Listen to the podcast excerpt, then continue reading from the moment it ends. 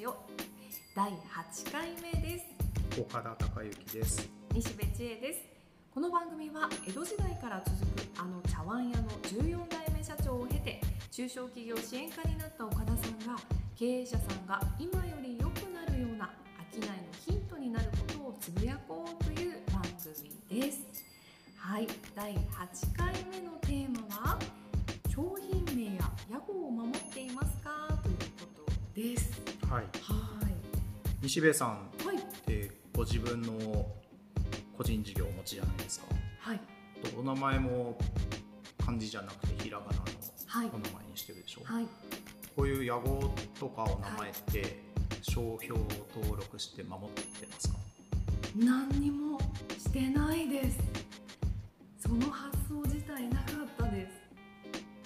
多分ですね、はい商売する上で自分の大事な屋号とかはい。商品名とか、はい。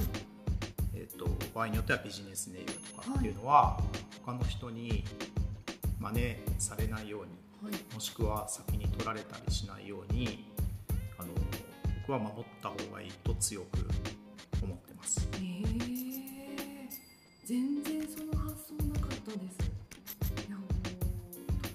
ビジネスネームも商標登録できるんだっていうぐらいの感じです。岡田さんご自身も登録されてるんですか？そうですね。えっと江戸時代からのご先祖様が使ってたビジネスネームがあってはい。で僕が14代目のはい。立花屋吉兵衛っていう、まあ、ビジネスネームがあるんですよ。かっこいい家業は離れたんだけれども、まあ、これはまあ僕個人の名前というかビジネスネームなんで、はいまあ、他の人に使われるのもあまり面白くないなと思って、うんあの商標は登録して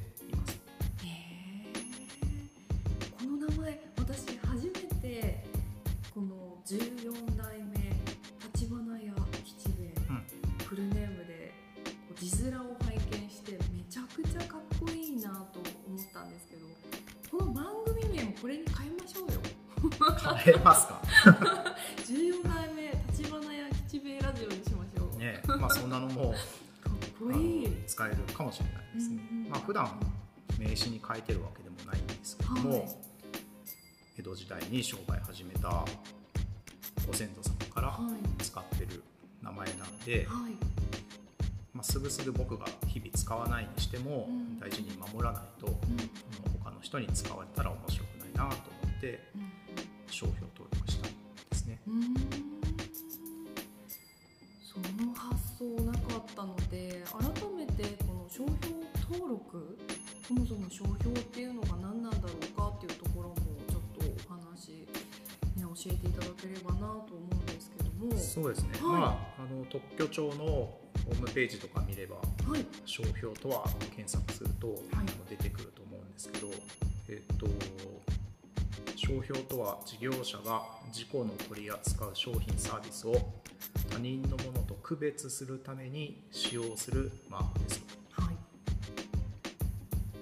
で文字だとかうん。図形記号立体的な形状だとか最近だと,、えっと動きのあるものだとかホログラム色だけの商標もはい登録できるようになったっていうふうに出てきます。へえ商標とは物を言わぬセールスマンと表現されることもあり商品やサービスの顔として重要な役割を担っています。そうなんですよね。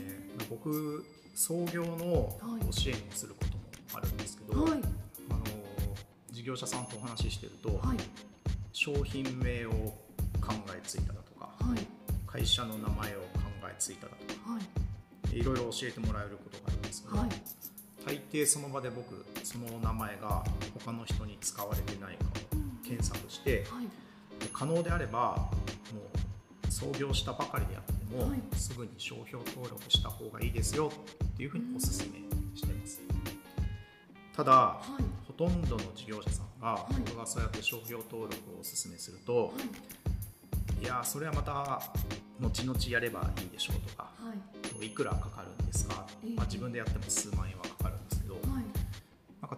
ついつい後回しにしてしまう方が多いですね、はい、でまあ後で無事に商標登録できればいいんですけど、はい、ちょっと残念なことに後回しにしてしまって他の人にですね商標を取られてしまった人を僕ちょっと見聞きしたことがあるんですね、えー、すごいご本人はあの悲しい思いをしているのも目の当たりにしてしまったので、はい、創業したばかりであっても、えー、逆に長く使ってたからといって安心せずに、はい、自分の大事な名前、商品名、屋号は僕はちゃんと商標を登録して守ってくださいっていうのは口酸っぱく申し上げてます。えー、そうなんですね。確かになんかまあまあ後からでええやろうと思って後回しになってそれが実際他の人に取られてたらめちゃくちゃ悲しいし悔しいですね。そうなんですよ。で悲しいぐらいで済めばいいんですけど、はい、もう例えば商品名印刷して商品も作ったのに、後から実は他の人が登録してて使えないとか分かると、大損失そうなんですよ。あのまさに損失が発生しちゃうことにもなりうるんで、あの身を守るために必ず僕は大事な名前は商標登録してください。って言ってます。で実は僕前のその茶碗屋の時に、ある新商品の名前をつけたんですけど、はい、知らないうちに他社さんの商品名を使ってしまったんですよ。でもちろん円満には解決したんですけど、はい、あのもちろんお支払いすべきことも発生したりだとかして自分自身がそういう失敗をしてるんで皆様には他と同じ失敗しないでくださいって言って、はい、商標登録してもらうようにお勧めをしてます。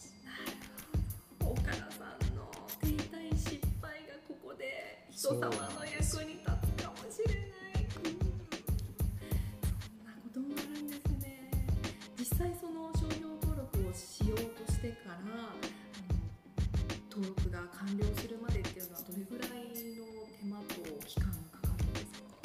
と僕の場合は、はい、えっと、弁理士さんに頼んで、はい、えっと、印紙代とその弁理士さんの手数料をお支払いした上で全部手続きはお願いしてます、はい、こういう名前をこういう用途で使うんでついては商標登録してくださいっていうふうにご依頼してます。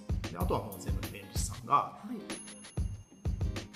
作業をしてくれるんですけれども大体時間にすると審査とかもあるんで1年まではいかないけど半年とか9ヶ月ぐらいは長いとかかるかもしれないですね、えー、想像以上です、うん、もう12ヶ月でいけるのかなぐらいあさすがにそこまでは多分今でも早くないと思います、はい、しっかりと審査が入ってやっと。登録が